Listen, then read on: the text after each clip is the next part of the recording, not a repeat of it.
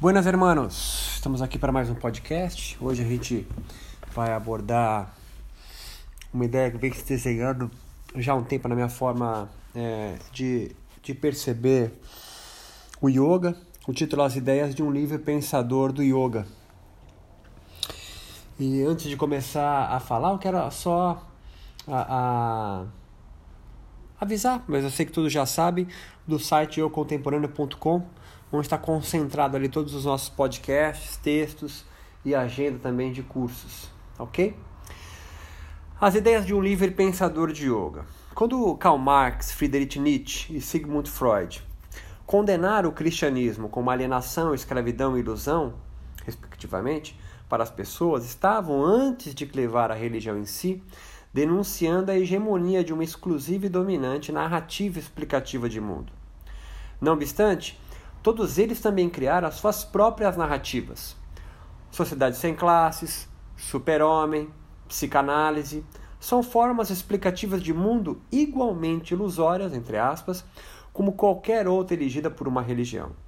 Sem dúvidas, essa ruptura hegemônica de uma única versão da verdade, como foi a cristã na Europa e o hinduísmo na Índia, por exemplo, produziu transformações sociais, econômicas e religiosas importantes. Após eles, Freud, Marx e Nietzsche, e claro que há muitos outros pensadores importantes antes e depois destes, é, houve um descrédito às religiões dominantes, o que na sociologia foi conhecido como desencantamento do mundo. Aí até uma certa ojeriza todas as religiões institucionalizadas. Se instarem, se instaurem então, sobretudo na Europa, especificamente, né, porque depois vai passar para a América, é, da virada do século XIX para o XX, um processo de ruptura sistemática de qualquer aproximação do Estado com a Igreja. Não só as cristãs, mas islâmicas, budistas, hinduístas.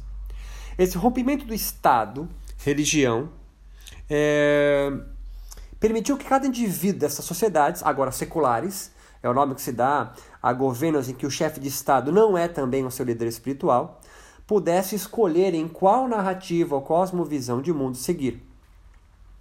Mesmo que seja o ateísmo, até onde a ciência, um modelo ordenador de universo, e seus sacerdotes são cientistas. E toda a liberdade, a gente sabe, tem o seu risco. A liberdade de pensamento trouxe, trouxe consigo, dessa forma, um novo movimento, um, um jeito de pensar religioso, que não acredita em nenhuma forma de institucionalização do espírito humano, e muito menos que se estabeleçam valores morais universais a seguir.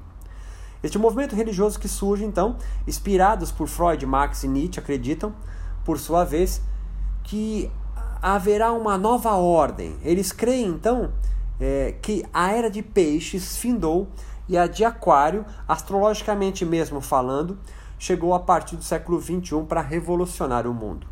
Este movimento religioso ficou conhecido como New Age ou Nova Era. A concepção de mundo nova era é, compreende as religiões tradicionais como prazo de validade vencidas. Os religiosos Nova Era chegaram até mesmo a cambiarem o nome de suas igrejas para espiritualidades.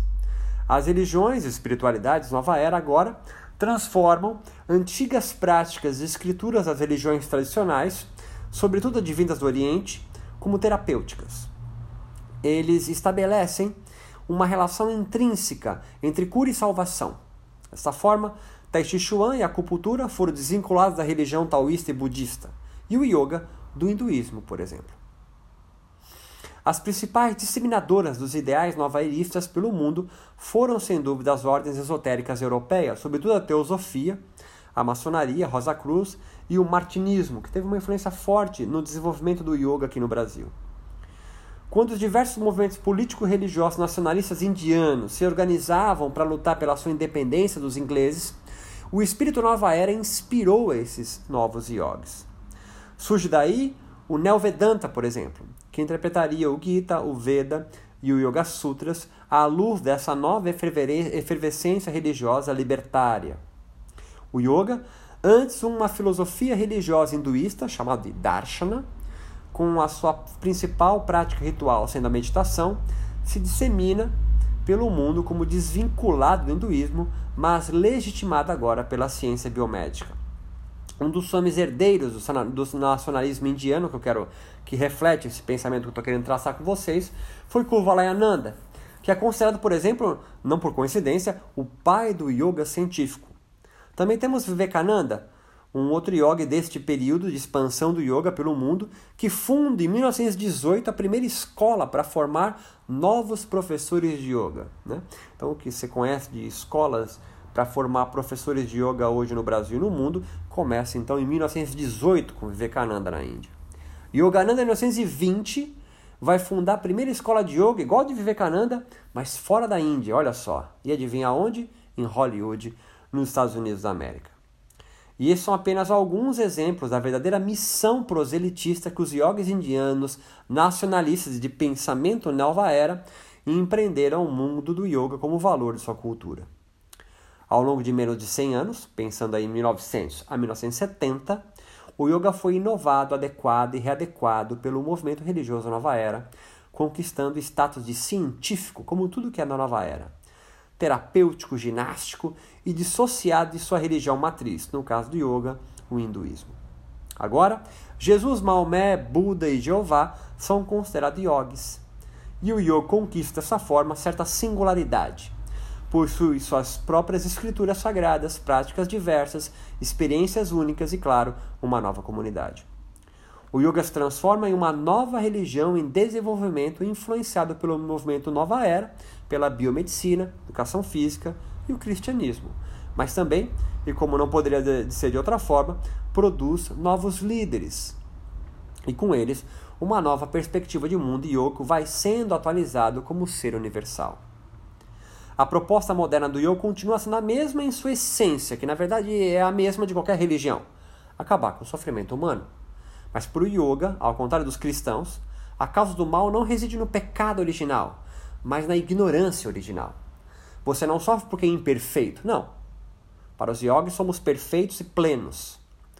Mas sofremos por não compreender essa plenitude em nós. O yoga propõe dessa, propõe dessa forma um caminho espiritual óctuplo para findar o turbilhão da mente, como eles dizem, e alcançar a bem-aventurança. E a prática meditativa, a realização diária de posturas combinadas com respiratórios espirituais e a adoção de códigos, dez códigos morais, yamas e niyamas, é a missa ritual e yogica que deve ser assumida para alcançar tal discernimento espiritual da essência perene, harmônica que já somos. Todavia, quando essa doutrina religiosa sistematizada no século II a.C., por um sacerdote hinduísta, foi sendo introduzida em sociedades, como vimos, que lutaram por vencerem toda e qualquer forma de doutrinação religiosa, lembre de Marx, Nietzsche, Freud, encontram os yamas e niyamas e percebem que não passam de outros dez mandamentos ou pecados a cumprir ou evitar moralmente. Os habitantes dessa nova sociedade pautada nos princípios novelistas não curtem muito a ideia de obedecer qualquer espécie de doutrina moral. Ignoram esses valores, yamas e niyamas, e adotam com mais vigor as próprias experiências pessoais e espirituais, advindas das posturas, dos respiratórios e da meditação propriamente dita, como indicadores do caminho do bem. A religião, como se percebe, não é uma construção assim irracional mas um complexo lógico e coerente às agruras que afetam uma dada parcela da sociedade, fornecendo sentido de vida para esses indivíduos. Acreditar em chakras, prana, nadis, kundalini e orar para um deus com corpo de criança e cabeça de elefante é tão doido do que preparar um despacho na encruzilhada para o Exu Menin. Todavia, essas construções não são ilógicas, volto a dizer quando inseridas em uma comunidade que comunga, mantém em troca e experiencia os resultados desses símbolos míticos e místicos na vida cotidiana, fornecendo de alguma forma sentido às suas vidas e dos seus. Quando esses signos pararem de fazer sentido a eles, a essa comunidade, esta religião morre ou se ressignifica mais uma vez. Ou dito de outra forma, você conhece alguém que reza para Osíris, a deusa extinta da religião egípcia? ou comunga no templo de Delfos, da extinta religião grega, a mesma que Sócrates, Platão e Aristóteles eram devotos? Acho que não. Quando os yogis indianos modernos, como Iyengar, Hermógenes e outros, elegem o estresse como causa do sofrimento humano, pois para os yogis antigos eram os kleshas, comportamento de apego, aversão, medo da morte e orgulho, frutos da ignorância, o pecado original do yoga. Eles não estão sendo ingênuos, esses yogis modernos, ou menores intelectualmente do que seus antepassados, que viviam uma sociedade estratificada e sob tutela do hinduísmo. Não. Estes são inovadores, pois perceberam as transformações sociais em que viviam. Se não mudassem, o yoga, na modernidade, poderia estar ao lado dos devotos de Osíris, ou seria tão impopular nos dias atuais que talvez nem estaríamos aqui discutindo essas novas ideias. Por fim, os jogos modernos, pela aproximação com a biomedicina científica, permitiram que novos atores sociais atuassem em seu micro-universo espiritual em desenvolvimento, nas sociedades seculares. Né? Muitas vezes disputando com eles seus bens de salvação por novos alunos e discípulos. Ou seja, como o fim do sofrimento no yoga não advém mais de uma moral escrita, mas sentida pelas experiências corporais de quem pratica, Swamis, mestres de yoga e professores de yoga agora possuem os cientistas gurus que, que, que agora ofertam os mesmos bens de salvação, ou seja, um, o relaxamento espiritual para arrefecer o estresse, agora sinônimo de mal.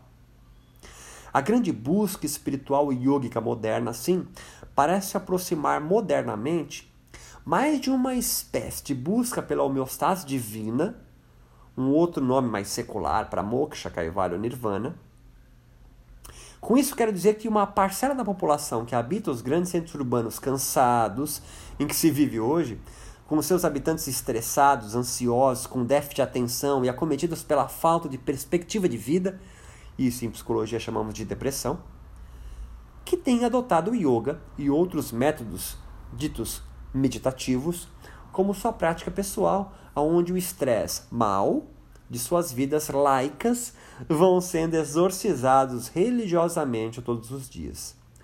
Pensar então de forma livre o yoga moderno é conseguir escapar dessas armadilhas de olhar de uma única perspectiva, seja ela ingenuamente de uma forma técnica, esmiuçando todo um repertório quase mágico do yoga e as suas experiências, ou se embrenhar na tradução e ressignificação das escrituras ditas sagradas de um povo que vem a imortalizar nos seus anseios de outras tribos.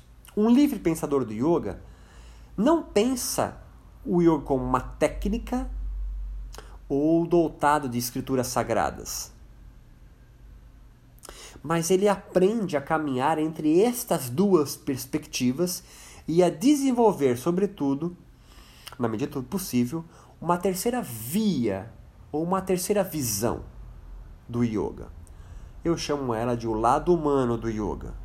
Um yoga, então, que dialoga e identifica que anseios diferentes dos indivíduos produz material religioso novo ou espiritual.